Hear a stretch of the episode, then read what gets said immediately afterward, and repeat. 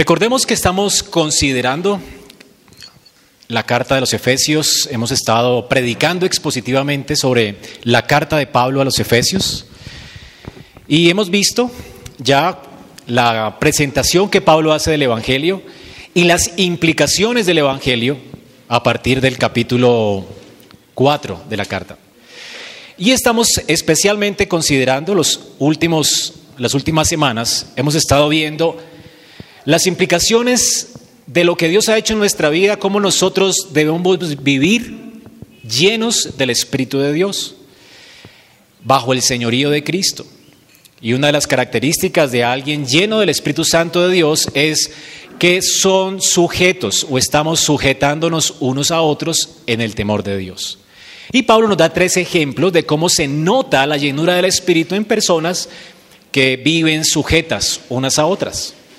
Estar sujetos unos a otros no implica que las diferencias entre nosotros, entre el hombre y la mujer, desaparezcan por completo. Estar sujetos unos a otros implica que la mujer entiende que su marido es cabeza del hogar y ella, sujetándose a Cristo el Señor, se sujeta a su marido. Un hombre lleno del Espíritu entiende que es cabeza del hogar y sujetándose a Cristo, entonces está gobernando su casa y amando a su esposa como Cristo amó la iglesia. Los hijos que son llenos del Espíritu de Dios se sujetan a Cristo, obedeciendo a sus padres, sabiendo que esto agrada al Señor. Y los padres llenos del Espíritu se sujetan a Cristo, también entendiendo que ellos son la cabeza del hogar y entonces criarán a sus hijos en la amonestación e instrucción del Señor en lugar de causarles a ira.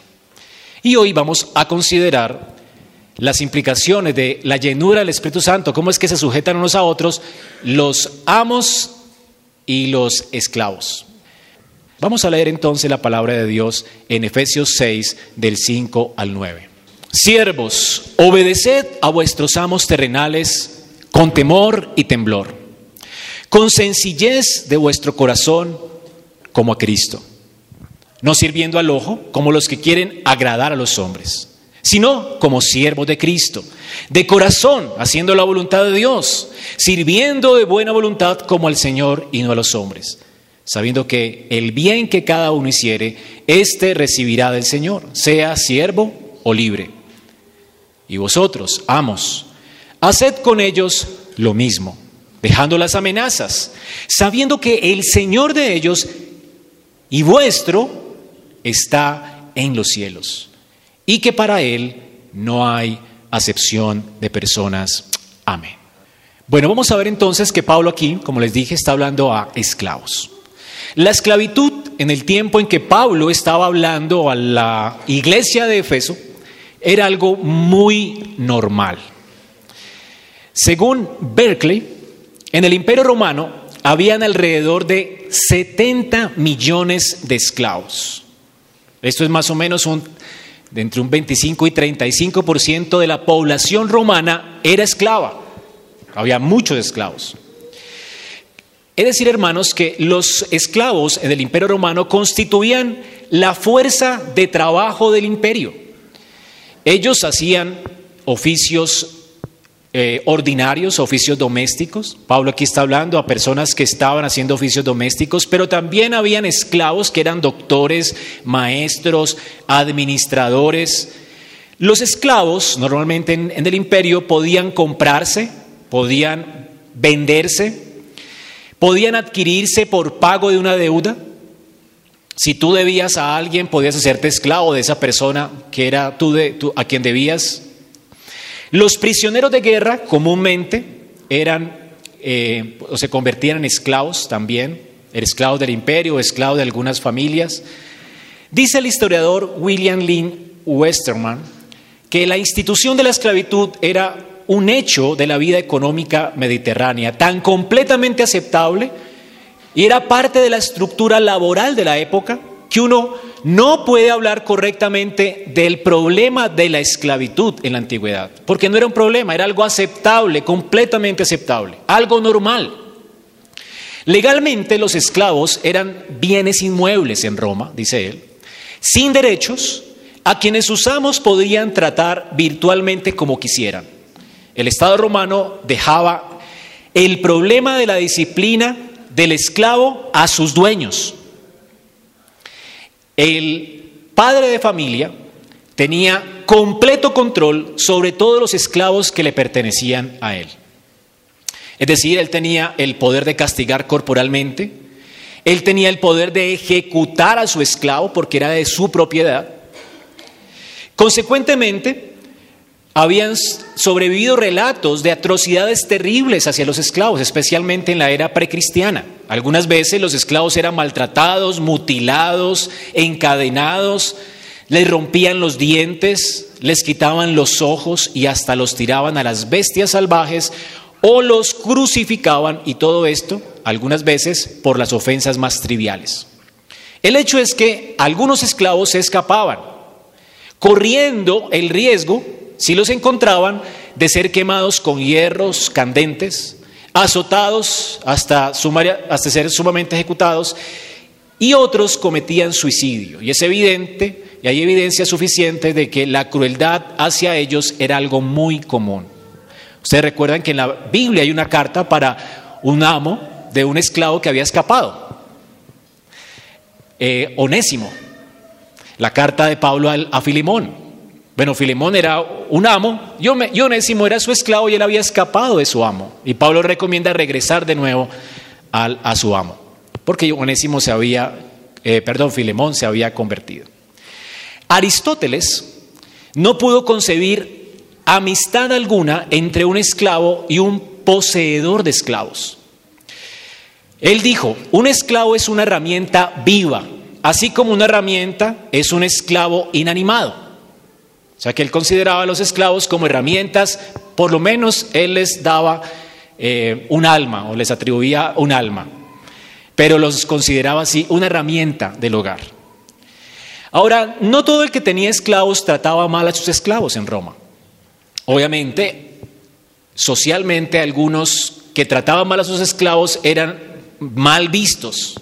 Obviamente habían amos crueles. Pero generalmente en el tiempo en que Pablo escribió su carta era algo mal visto tratar mal a un esclavo, porque era como abusar de un bien inmueble. O sea, era mal visto no porque estaba mal la esclavitud, sino porque realmente a ellos se les debía cuidar como cualquier animal o como cualquier bien que poseía la gente, porque era absurdo que si tú habías invertido cierta cantidad de dinero en un esclavo, pues lo, trataras mal y lo malgastaras y le sacaras los dientes. Tenía que tener fuerza para seguirte sirviendo, así que había que cuidarlos. Esta era alguna, de alguna manera la moralidad en el ambiente romano. Pero obviamente cuando se acababa la moralidad, cuando había crueldad en el corazón, era, muchos amos eran muy crueles, los trataban muy mal. Séneca, que era un contemporáneo del apóstol Pablo, pensaba que debía haber hermandad entre los hombres, invitaba a la gente a tener bondad hacia los esclavos. O sea, ya algunos pensadores tenían cierta, eh, de cierta manera, cierta cosa con el maltrato hacia estas personas que eran esclavas. Ahora, en la iglesia, de Éfeso, Pablo está considerando que además de haber niños, como ya hemos visto en la obediencia a los padres, Pablo habla directamente a los niños, aquí Pablo está hablando a los esclavos y a los amos, es decir, hermanos, que Pablo está considerando que en la iglesia, cuando la carta de él se está leyendo, habían esclavos y habían amos. Y ahora esto era increíble que la iglesia sucediera esto, porque la iglesia es el cuerpo de Cristo, todos participan de la misma comunión y la misma mesa. Ahora, en el tiempo de los efesios, esclavos y amos se congregaban juntos en el mismo lugar para compartir la mesa del Señor siendo un cuerpo en Cristo. Eso era algo increíblemente glorioso. La comunión de la iglesia, nosotros como cuerpo de Cristo somos algo extraños. Aquí puede venir el jefe con su empleado y congregarse y tratarse como hermanos y amarse y comulgar en la misma mesa. Y no tenemos problema con eso. Pablo da por sentado que esto sucedía en la iglesia de Éfeso. Así que cuando el siervo y cuando el esclavo llegaban a la iglesia, en la iglesia, esa estatus esa diferencia se borraba completamente. Ahora era un, un pueblo en Cristo. Él era su hermano en Cristo. Y esto era algo glorioso. Esto nos deja ver entonces el interés que Pablo tenía por los esclavos. Los esclavos eran de interés para el apóstol Pablo y al igual que los amos. Y si notan, hermanos, Pablo aquí no está haciendo una campaña de proselitismo a favor de la esclavitud o en contra de la esclavitud. Miren la sabiduría de Pablo. A veces nosotros no somos tan sabios como iglesia hoy en día. Pablo no, se, no hace un movimiento pro esclavitud o anti esclavitud. Hay que lidiar con el problema de la esclavitud, hay que borrar la esclavitud. Pablo va más profundo que eso. Pablo se centra en el corazón del hombre. ¿No les parece extraño que ni Pablo ni Pedro hablen de que se tiene que abolir la esclavitud, que está mal visto eso? ¿No les parece extraño? A muchas iglesias les parece mal el gobierno que tenemos. Entonces, protestan contra el gobierno y quieren tal vez un gobierno de cierto tipo de inclinación política. Entonces, si fuéramos, estuviéramos en Venezuela, no al socialismo, sí al capitalismo, y si estuviéramos acá, entonces no al capitalismo. y hay personas que del púlpito están promoviendo cierto tipo de inclinación política, cuando no es el deber ni el llamado de la iglesia. No fue el deber de Pablo. Pablo no vio su deber así. Si Pablo hubiese hecho esto, es decir, ponerse a favor de los esclavos, se hubiera cerrado el corazón de los amos al escuchar el Evangelio. Y si él se pone a favor de los amos, el corazón de los esclavos también se hubiera cerrado. Pablo no quería lidiar con las circunstancias. Las circunstancias Pablo las deja en manos de Dios. Esto no quiere decir que Pablo tuviera en su corazón el deseo de que desapareciera la esclavitud. Pero Pablo no está tomando el problema por las ramas o por los frutos, sino que él va a la raíz. El problema del corazón del hombre es lo, el problema de todo. No la esclavitud, la esclavitud no es el problema. Hay esclavitud y aunque desaparezca la esclavitud, hoy tenemos, hoy en día, también, aunque no hay esclavos, crueldad hacia las personas que trabajan, aún con un contrato laboral, abuso laboral. Así que el problema no es hacer campañas contra el abuso laboral. La iglesia no está llamada a eso. Si hacemos campañas contra el abuso laboral, entonces cerramos las puertas a evangelizar a los jefes. Porque tanto los jefes como los empleados necesitan salvación. Nuestra tarea como iglesia es salvar los corazones de los hombres, es propender para que los hombres tengan una correcta relación con Dios. Y cuando los hombres tienen una correcta relación con Dios, entonces las circunstancias es posible que cambien. Ahora, que las circunstancias cambiaran se demoró años. La esclavitud no desapareció sino hasta dos siglos atrás. Hermanos, Pablo no está enfocado en las circunstancias, Pablo se enfoca en el corazón. El Evangelio actúa como un poco de levadura desde el corazón, desde el interior de los hombres y va actuando de manera que va afectando el resultado final, como una levadura actúa en un poco de masa. Así que la, la manera en que el Evangelio afecta nuestra cultura no es directa, no es acusando a los malos empleadores, no es defendiendo a los obreros. Que la iglesia prospera en la sociedad, que, el Evangelio prospera. No, es atacando el peor de los males y es el aborrecimiento a Dios, es predicando y denunciando a Cristo. Es cuando en los púlpitos se predica solo a Cristo, que el corazón de los hombres es influenciado y entonces van a haber resultados. Y esos resultados van a tomar tiempo. El Evangelio va a permear como uno quiera, como eh, así, así no queramos, ¿verdad?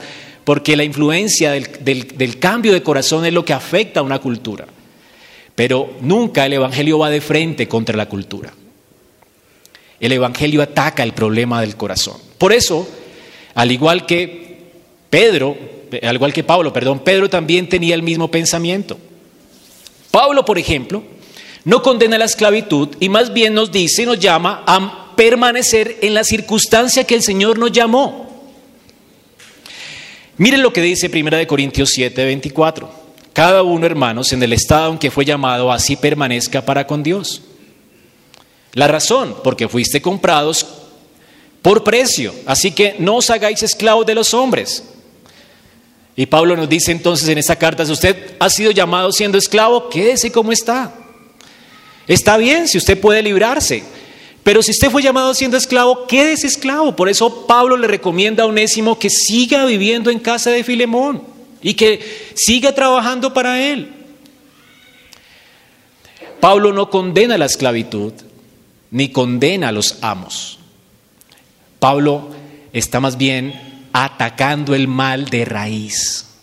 Pablo ataca el verdadero problema nuestro, nuestro corazón, la actitud de nuestro corazón.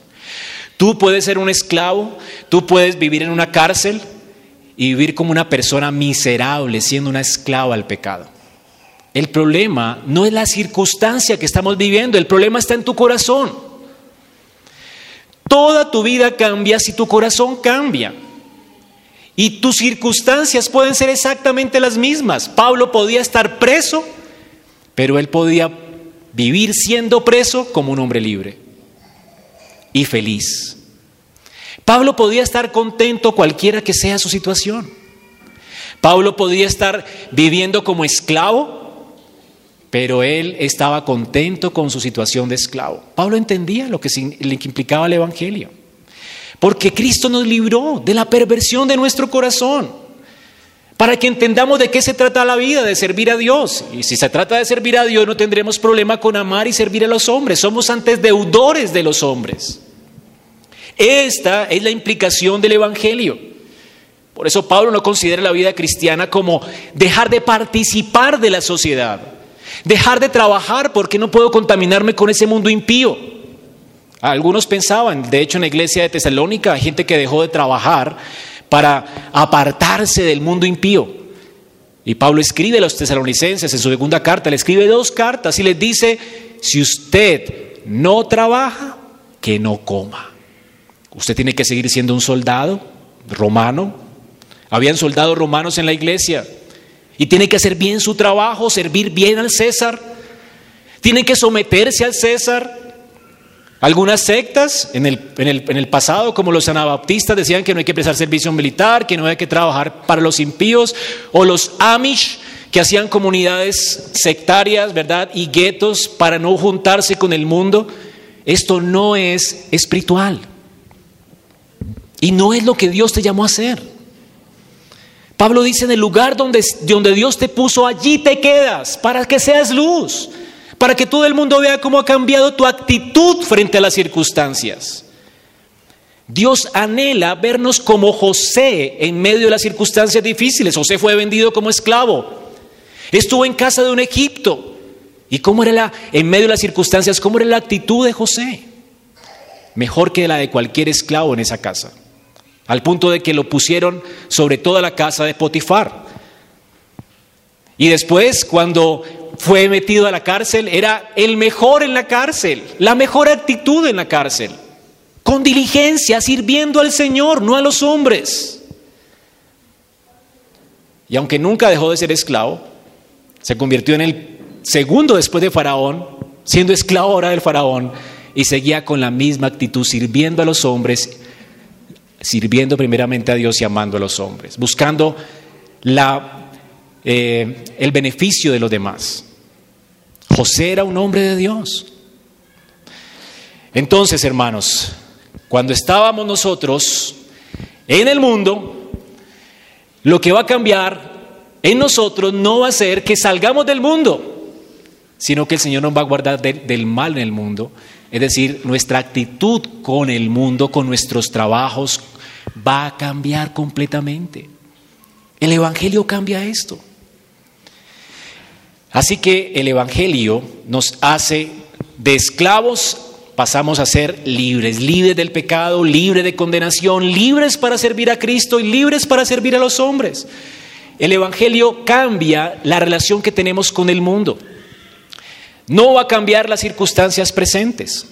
Aunque las circunstancias sociales, políticas, económicas nuestras no cambian, aunque para Pablo decía, aunque usted siga siendo esclavo, aunque siga siendo pobre, aunque nada vaya a cambiar en sus circunstancias, ahora tu relación con Dios ha cambiado. Ya tú puedes ver y considerar de qué se trata esta vida. Se trata de servir a Dios, de vivir para Él y de glorificarle. Ahora vas a estar feliz, cualquiera que sea tu circunstancia, porque para esto fuiste creado. Así que los lentes con los que miramos nuestras circunstancias van a cambiar por la regeneración, por el Espíritu de Dios. Cuando estamos bajo el gobierno del Espíritu, todo cambia. Pedro pensaba igualito que Pablo. Pedro no aconsejó a los esclavos abandonar su, su esclavitud y salir corriendo y huir de la esclavitud. Miren lo que Pedro escribió en 1 de Pedro 2.18. Criados o esclavos, estén sujetos a sus amos en todo. No solamente a los amos buenos y afables, sino también a los difíciles de soportar. A esos odiosos, canzones, que nos mandan a hacer cosas que no nos parecen. A ellos obedezcanle, sujétense, porque esto merece aprobación. Si alguno a causa de su conciencia delante de Dios sufre molestias padeciendo injustamente, pues está bien, es bueno, es bueno padecer injustamente. Es bueno si haciendo el bien, si obedeciendo a nuestros amos, no nos agradecen, nos pagan mal, no nos sube del sueldo. Si haciendo el bien sufrimos, eso es bueno, dice Pedro. Esas circunstancias están ayudándote a tu santificación. Eso es bueno. Ahora, además, dice Pedro, ¿qué gloria es si pecando somos abofeteados y lo soportáis? O sea, si usted hace mal su trabajo y lo echan, eso no es nada, eso no es gloria. Eso es lo que usted merece. Pero si haciendo lo bueno lo echan, no le agradecen, no le suben el sueldo, ciertamente eso es aprobado delante de Dios. Pues para esto ustedes fueron llamados. Increíble, ¿no? Así que, ¿por qué, hermanos? ¿Por qué fuimos llamados para esto? ¿Saben por qué? Porque ustedes fueron llamados a imitar a Cristo. Y Cristo padeció por nosotros, dejándonos ejemplo para que sigamos sus pisadas. Él nunca pecó, no se halló nunca engaño en su boca. Cuando le maldecían, nunca respondió con maldición. Cuando padecía, nunca amenazaba a nadie, sino que encomendaba su causa que el que juzga justamente él llevó sobre Él mismo nuestros pecados en su cuerpo, para que nosotros, estando muertos en pecados, vivamos para la justicia, por cuya herida fuisteis sanados, porque vosotros erais ovejas descarriadas, pero ahora habéis vuelto al pastor obispo de vuestras almas. ¿Cómo el Evangelio influencia nuestro corazón, verdad? ¿Por qué tenemos que soportar a los más terribles amos? Porque Cristo fue azotado por nuestros pecados y maldades y rebeliones. Cristo tuvo que soportarte a ti. Así que nos manda que soportemos a otros a causa de Él, para que no haya tropiezo el Evangelio en nuestros jefes, en nuestros compañeros de trabajo, que no seamos una blasfemia del nombre del Señor con nuestra actitud en el trabajo. Porque el Señor vino con la mejor actitud y enrostró su rostro y como hoy celebramos, fue a la cruz por nosotros y sufrió el oprobio y fue menospreciado Nunca amenazó a nadie, nunca insultó a nadie, dejó todo en manos de Dios y vio para la gloria de Dios para que tú le imites. Pedro no estaba pretendiendo abolir la, la, esclavitud, no porque él pensara que estaba bien. Es que la esclavitud no es el problema, hermanos. El problema es tu corazón. Así que Así es que Pablo y Pedro aconsejaban a los esclavos. Esclavos, sigan viviendo en sus mismas circunstancias con una actitud diferente, como libres para servir a Cristo. En Cristo, ustedes están completos. ¿Para qué trabaja la gente del mundo? Para ganar aceptación, para ganar honra, para, para qué trabaja, para el ojo humano, para que los demás lo aplaudan, para ganar un sueldo. Bueno, tiene muchas motivaciones. Pero tú qué tienes que perder, hermano. Ese es el pensamiento de Pablo y de Pedro. No tienes nada que perder porque ya lo has ganado todo. ¿Quieres hacerte de una reputación? Si ya la tienes. A los ojos de Cristo somos de gran estima. Quieres ganar amigos y quieres ganar en tu empleo, ¿verdad? La admiración de los demás. Si Cristo ya te ve a ti con buenos ojos. ¿Quieres ganar valor? Cuando te preguntan, a ti, ¿tú qué haces? ¿Te da pena decir, no, pues yo soy ama de casa? O yo soy barrendero, barro la ciudad todos los días. ¿Te da oso? Porque piensas que el trabajo te da estatus y valor. Pablo dice, tú puedes ser un esclavo. Lo que te da valor es Cristo. El Señor te compró con precio de sangre. ¿Sabes cuánto vales? Ahora vas a trabajar para ganarte el amor de la gente, el favor de la gente, o para agradar al Señor. ¿Quieres ganar el, el, amor de la gente? Cuando Cristo dice aquí en Efesios que Él te amó desde la eternidad y entregó su vida por ti y te redimió. Hermanos, ¿para qué trabajar para ganar aprobación si ya la tenemos? ¿Para qué querer ser libres si ya lo somos? Este es el punto.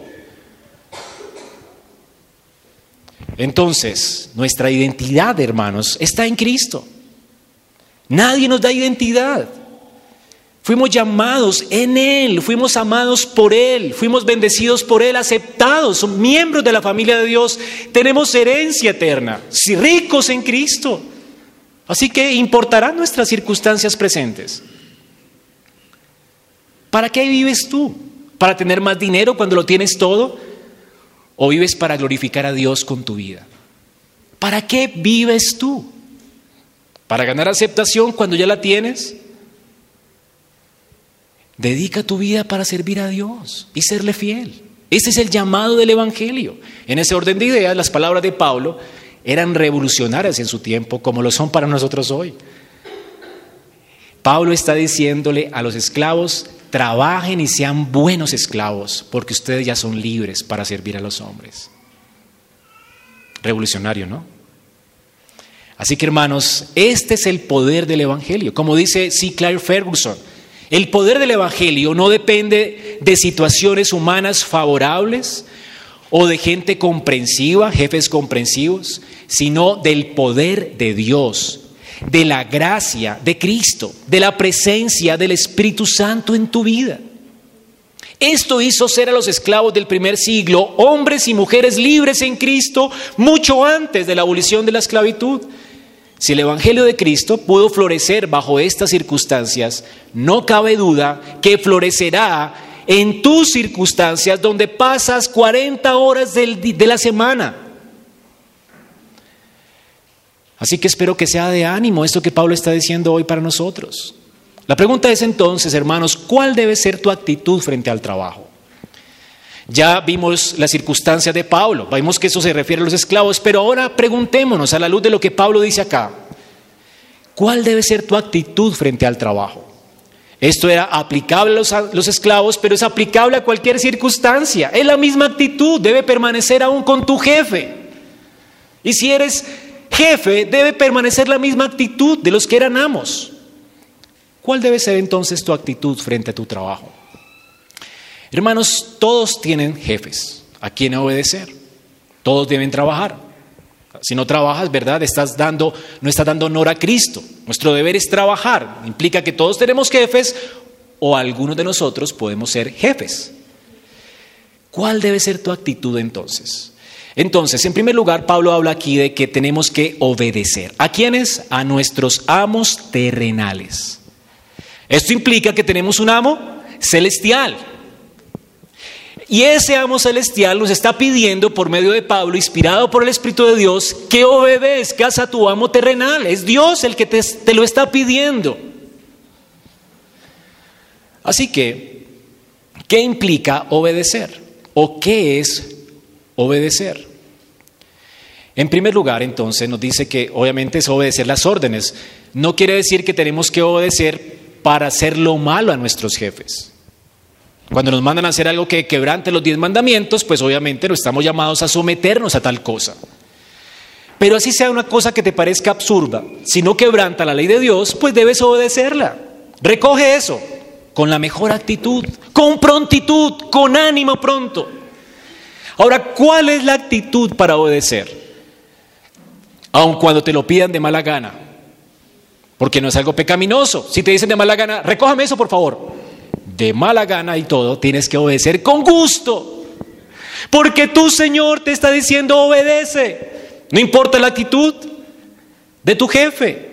No importa cómo te lo dijo, no importa si no te agradece, no importa si no te da incentivos, no importa si no te sube el sueldo, obedece. ¿Y cómo tiene que ser tu obediencia, hermano? Según la Biblia aquí, dice que tu obediencia debe ser no sirviendo al ojo, porque tienes un amo celestial. Es decir, que no debes trabajar solamente cuando el jefe está por ahí y pasa por tu oficina y tú y te, afanas para mostrar que estás haciendo tu trabajo y que lo estás haciendo esmeradamente y apenas se va, sigue chateando, hablando, escuchando música. Pero mientras estás, está su jefe concentrado, trabajando en lo que tiene que estar, con su mente puesta en eso, sirviendo al ojo. Pablo dice, no hermanos, no, no sirvas al ojo. Muestra esfuerzo, solicitud cada vez que tu jefe no está y cuando él está. Porque el trabajo que estás haciendo es un acto de adoración a tu jefe que está en el cielo. Hay uno que tienes terrenal, pero para quien trabajas es para el celestial. Es el celestial quien te dio ese empleo y quien te dio ese jefe. Y es el celestial que te dice, sométete a él y trabaja con esfuerzo, no para el ojo de Él, sino para el ojo de tu Señor. Así que el creyente debe, debe trabajar para Cristo, para el Señor. Hermanos, ¿cuál es la actitud que debe tener mientras hace el trabajo para el Señor? Pablo no solamente habla de cosas externas, es decir, mostrar solicitud siempre, mientras el jefe está y cuando no está, siempre tenemos que trabajar. ¿Cómo tenemos que trabajar. La actitud. Pablo habla aquí de varias actitudes. En primer lugar, habla con temor y temblor. Con sencillez, como sirviendo a Cristo. Tres cosas. Con temor y temblor. ¿Qué significa? Es decir, que debemos trabajar temblando porque el jefe está allí. No. Bueno, Pablo en 1 Corintios 2, del 2 al 5, dice la misma palabra, temor y temblor, refiriéndose a su trabajo en el Evangelio. Noten como Pablo dice, me propuse no saber entre ustedes cosa alguna sino a Cristo y a este crucificado. Y estuve entre vosotros con debilidad, con mucho temblor y temblor. La pregunta es, ¿Pablo le temía a la iglesia mientras estuvo con ella? No, ¿qué, ¿cuál era el temblor y el temor de Pablo? ¿Cuál era? Dice Pablo, mi palabra ni mi, predicación fue con palabras persuasivas ni de humana sabiduría, sino con demostración del Espíritu de poder, para que vuestra fe no esté fundada en la sabiduría del hombre, sino en el poder de Dios. ¿Cuál era el temor de Pablo? No ser fiel a lo que Dios le ha llamado a hacer. Ese era el temor. Ahora entonces, Pablo temía, temía representar mal a su Señor delante de la iglesia. Es decir, Pablo se concebía a sí mismo como un representante de Cristo. Si Pablo no se considerara a sí mismo como representante de Cristo, entonces él se enseñorearía de la iglesia. Y siendo señor de la iglesia, trataría de persuadir a los hombres para que crean, trataría de hacer de la iglesia un circo. Hay muchos líderes que hacen esto, ¿no? Tratar de hacer cosas en la iglesia para que la iglesia los acepte a ellos, porque piensan que ellos están no representando a Cristo, sino representándose a sí mismos. Pero Pablo tenía temor y temblor de representar mal al Señor. Es decir, de que su predicación fuera de sabiduría humana Pablo quería ser un buen representante de Cristo en la iglesia. Así, hermanos, este tipo de temor debe controlar tu trabajo. ¿Qué quiere decir esto? Que en el puesto, en el lugar donde tú trabajas, es allí donde Dios te puso para que le representes. Es decir, el esclavo es un esclavo cristiano y esto tiene peso. Tiene valor, no es cualquier esclavo, es un miembro de la familia de Dios, es un hijo de Dios, está representando a su padre, a su rey. Y como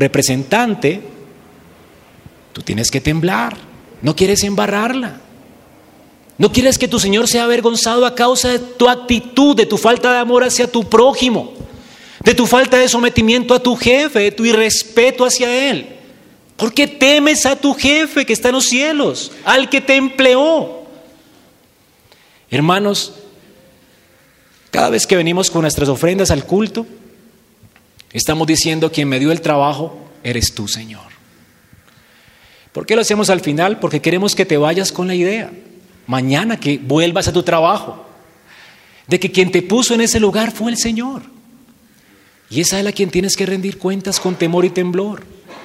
Es a Él a quien estás representando. Tú no estás representando a, la empresa. Uy, te sientes orgulloso porque trabajas en la empresa más importante de Bogotá. En la multinacional y sacas pecho, trabajo. No, no, tú tienes que sacar pecho. Soy cristiano. Soy cristiano como ama de casa, soy cristiano como empleado de esta empresa que no tiene futuro. Soy un cristiano, un representante de Cristo en esta carpintería, en esta clínica.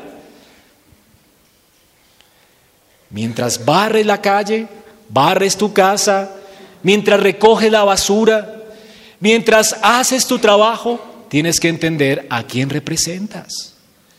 Eso es lo que Pablo está diciendo aquí. Haz tu trabajo con temor y temblor. Así que hermanos, aunque tu jefe no sea digno de tu servicio porque es un canalla, no da incentivos, no te paga bien, con todo y eso, tu jefe sí es digno de tu servicio. Esta es la idea de Pablo. Tu jefe celestial, el que te puso allí, sí es digno de tu servicio. Así que tienes que obedecer. Lo otro es que jamás, nunca jamás, tú te rebajarás tanto como Cristo se rebajó para servirte a ti.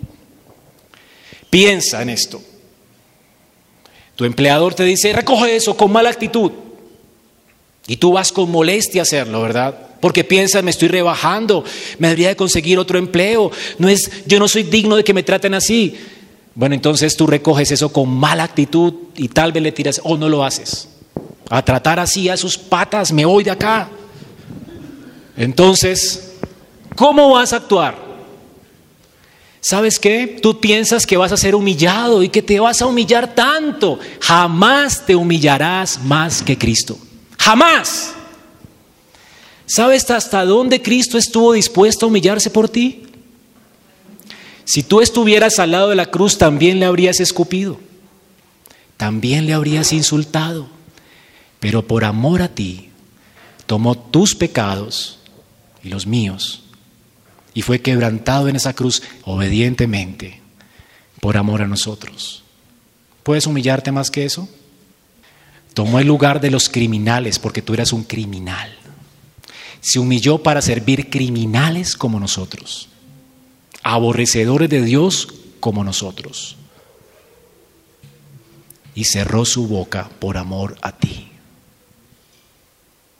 ¿No obedecerás a tu jefe por amor a él? Esto es lo que el Señor te está pidiendo. Nunca te humillarás como se humilló Él por ti. El Señor aquí nos llama a temer a Dios cuando, sirvamos, cuando servimos, esa debe ser la actitud, pero también hacerlo con lealtad. ¿Qué significa con lealtad? Que tú vas a ser leal a tu trabajo. En el caso de los esclavos tenían que servir como quiera a su amo, ¿verdad? No pensando en su interés propio, no pensando en, en, otras cosas, sino en el interés de su amo. Bueno, cuando estás empleado y has firmado un contrato, el tiempo por el cual firmaste, ya sea en ocho horas, seis horas, cuatro horas, no sé cuál sea tu contrato, pero ese tiempo no es tuyo.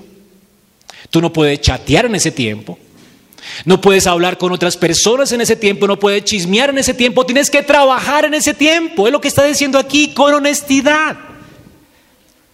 Entonces yo estoy en mi trabajo, la palabra aquí es como con una doblez o, teniendo, no teniendo dos caminos. Es decir, estoy trabajando aquí para poder ganarme el sueldo y voy a hacer las cosas medianamente bien para que no me echen, pero al mismo tiempo puedo chatear, Puedo hacer también mi trabajo, usar las hojitas de la empresa para mis trabajos.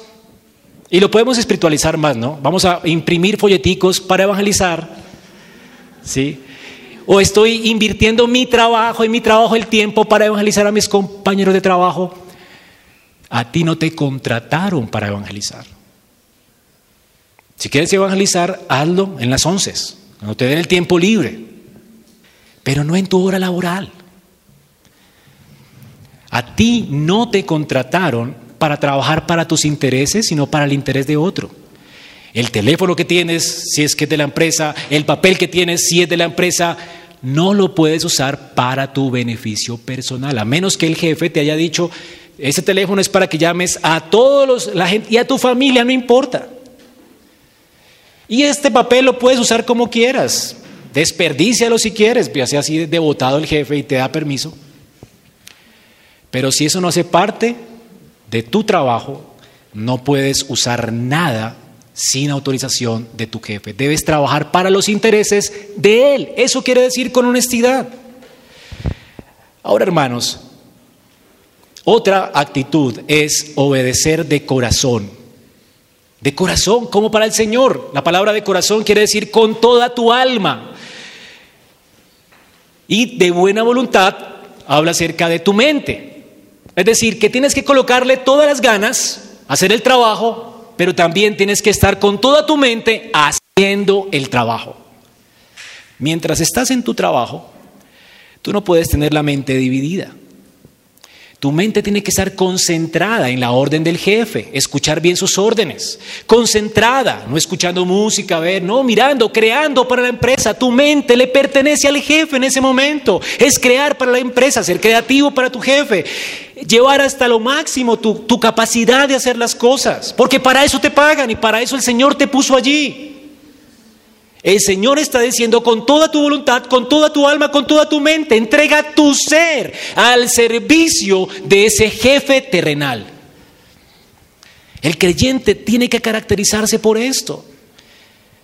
Que cuando tú salgas de esa empresa o te jubiles, digan, qué pesar, qué pesar. Ojalá todos los, todos los empleados fueran cristianos. Voy a contratar a más cristianos para esta empresa. Ojalá todos fueran así.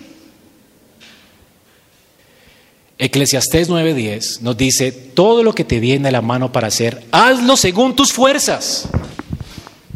Hermanos, según tus fuerzas.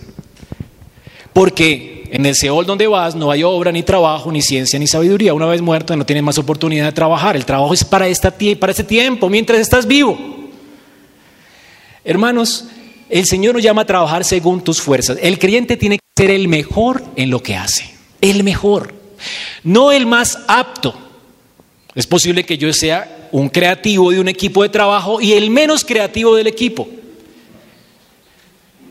Pero sí tengo que ser el que invierte todo lo que tengo al servicio del equipo. Así no tenga todas las capacidades que tienen los demás. Sí debo ser el mejor, el que lo invierte todo, el que lo da todo, por eso. En resumen, es hacer un buen trabajo y poner todo nuestro empeño en el deber que Dios nos ha encomendado. Ahora la pregunta es ¿por qué? Pablo, ¿por qué tenemos que trabajar así?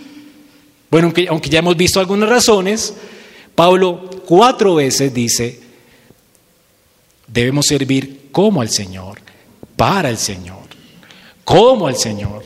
Cuatro veces. ¿Por qué? Porque para eso el Señor nos puso allí. Es el Señor que nos puso allí. Es la única razón.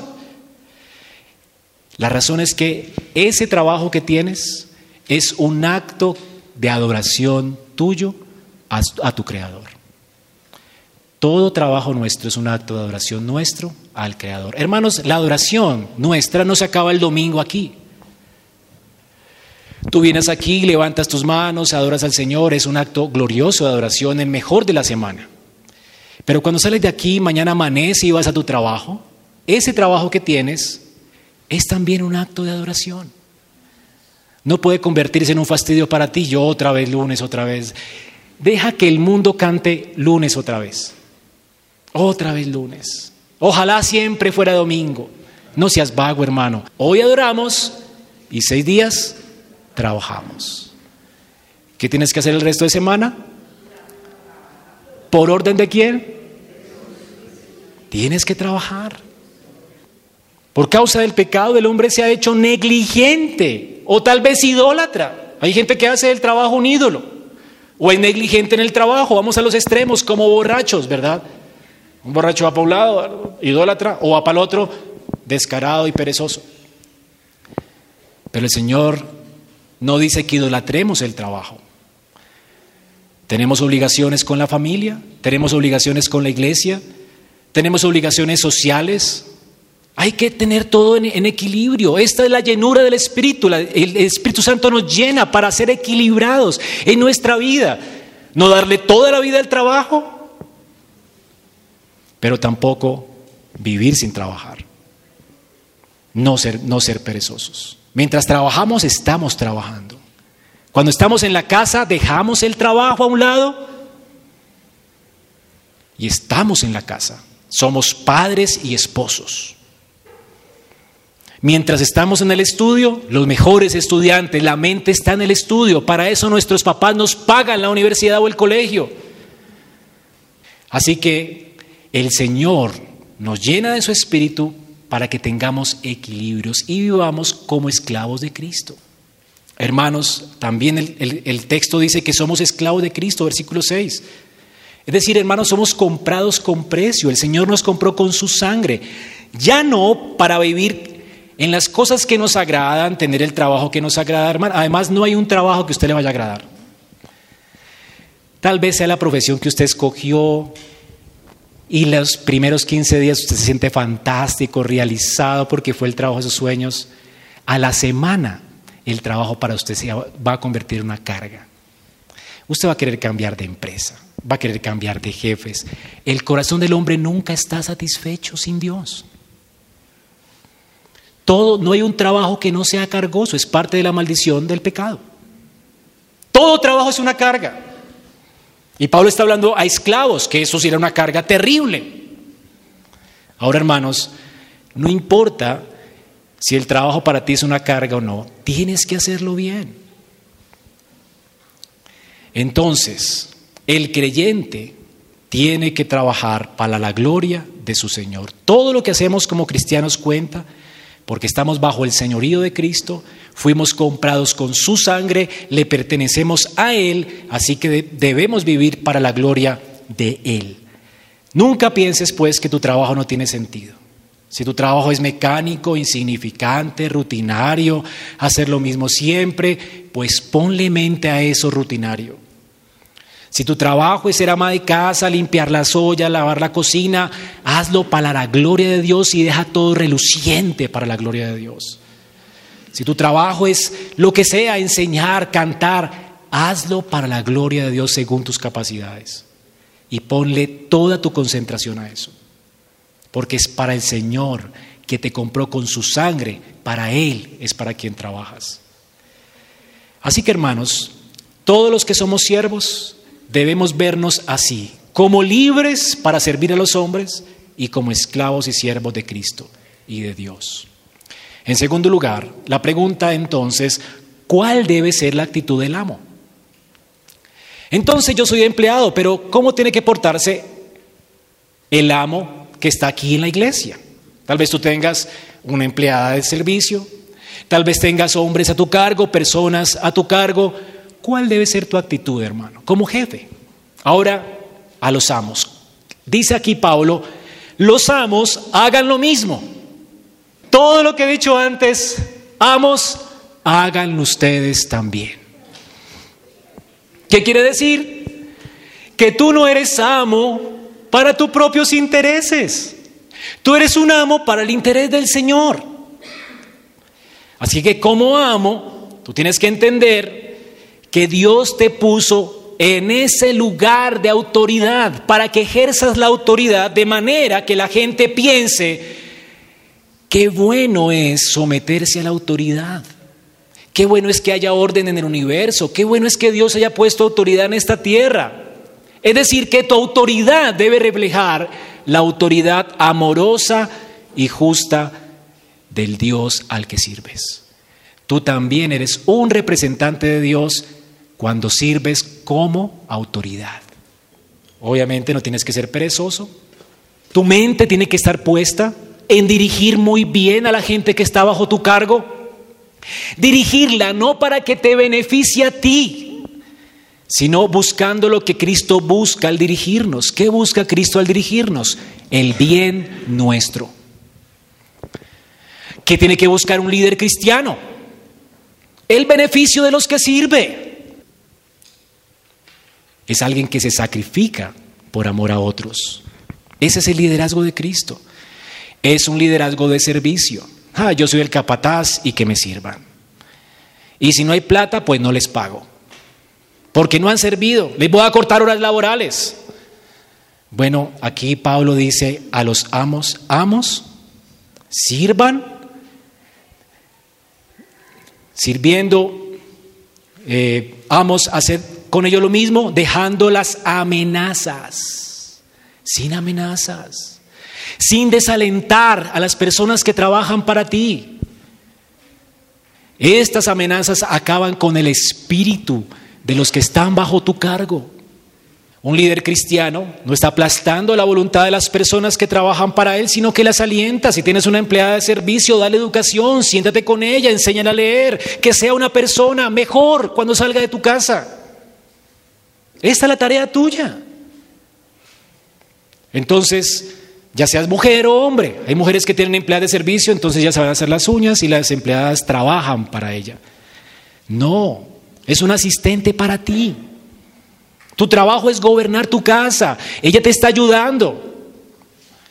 Entonces dale respiro, come con ella, enséñale, enséñale a leer si no sabe. Págale un estudio allí en la nocturna, incentívala para que estudie algo, anímala. Esto es lo que tienes que hacer como creyente. No, Pachurala es mi criada. ¿sí? Nació criada, se queda criada. No, hermanos. Tu actitud siempre es buscar el beneficio de los demás. Naciste pecador, te quedas pecador. ¿Qué tal así la actitud del Señor, no? ¿Qué quiere el Señor contigo? Tu santificación. Amado, quiero que prosperes en todo como prospera tu alma. Esa debe ser la actitud tuya como jefe. ¿Entiendes? Y para esto tienes que hacer lo mismo que el empleado. Toda tu mente, todo tu corazón puesto en buscar cómo beneficiar a los que trabajan para ti. ¿Cómo puedo ser más creativo? Para que esta persona sea mejor persona. ¿Cómo puedo ser más creativo para que sea mejor que yo? ¿Cómo ser más creativo? Para que ella avance, para el beneficio de ella. Por eso Mateo 20 nos habla de liderazgo correcto. ¿Quién es un líder correcto en el reino de Dios? Mateo 20, 26, entre vosotros no será así. El que quiera hacerse grande entre ustedes será vuestro siervo. El que quiera ser primero entre ustedes será vuestro siervo, como el Hijo del Hombre, que no vino para ser servido, sino para servir, para dar su vida en rescate por muchos. El liderazgo del Señor siempre es para nuestro beneficio. Así que si eres un líder cristiano, este debe ser tu motivación. La motivación debe ser la misma para el siervo que para el amo. Todos somos puestos al servicio del Señor. Todos debemos amar a los hombres. Así que hermanos, el Señor termina diciendo aquí en el 6.9, sabiendo que el Señor de ellos y el vuestro está en los cielos y que para Él no hay acepción de personas. Y a los esclavos les dice, sabiendo que la recompensa viene de quién? Hermanos, toda obra, sea del amo o sea del esclavo, va a tener recompensa. Y esto es un incentivo para terminar. Nos dice cómo trabajar, la actitud con la que debemos trabajar, para quién debemos trabajar. Pero también se nos dice la motivación nuestra al trabajar. Y es que el Señor nos va a juzgar como quiera a todos, hermanos como quiera. Todos vamos a tener que dar cuenta a aquel que nos tomó por siervos, aquel que nos compró con su sangre. El Señor dice en 2 Corintios 5, 9, por tanto procuremos también, ausentes o presentes, serle agradables a Él, porque es necesario que todos nosotros compadezcamos o rindamos cuentas ante el tribunal de Cristo para que cada uno reciba lo que haya hecho mientras estaba en el cuerpo, sea bueno o sea malo. El Señor va a premiarte a ti por el éxito que tengas siendo amo o siendo esclavo o siendo empleado. Dios va a premiarte por el éxito que tengas. La pregunta obvia entonces, ¿cómo Dios mide el éxito en lo que hacemos? Y la respuesta es, en primer lugar, ¿cómo no mide el éxito? ¿Cómo no mide el éxito el Señor? ¿Qué es lo que Dios no valora? Y definitivamente el Señor no está valorando el tipo de trabajo que tú hiciste. Wow, eh, tú fuiste pastor, no, ya tienes 50% ganado. Es pastores, era un trabajo muy importante, el pastor. No, hermanos, el Señor no mira el trabajo que hago. Ah, tú fuiste ama de casa. Bueno, el 10% y lo demás vamos a ver cuánto te abona como lo hiciste. Es que el, el ser pastor es más importante. Bueno, esto piensan algunas personas, ¿verdad? Como que ser pastor es más importante que ser empleado, o ser ama de casa, o ser lo que sea. No. Hermanos, quítate de la mente eso. Si no existiera mañana el agricultor y todos pararan en este país, por más importante que sea mi trabajo, yo mañana no como. Yo no puedo cumplir mi deber. Todos los trabajos son necesarios. El Señor no valora entonces tu trabajo por causa del trabajo que tienes o el trabajo más importante que hiciste. No. Dios como rey te dio el trabajo que Él quiso darte, te dio la vocación que Él quiso darte, te dio los talentos que Él quiso darte y las oportunidades, porque hay gente que tiene talentos para la música, pero Dios le dio oportunidad para que fuera barrendero. Te dio las oportunidades que quiso darte. ¿Para qué? Para que esta sociedad funcione, para su gloria. Es Dios quien te puso allí. Él fue quien te dio los talentos, las oportunidades y aún puso el deseo en tu corazón de hacer cosas.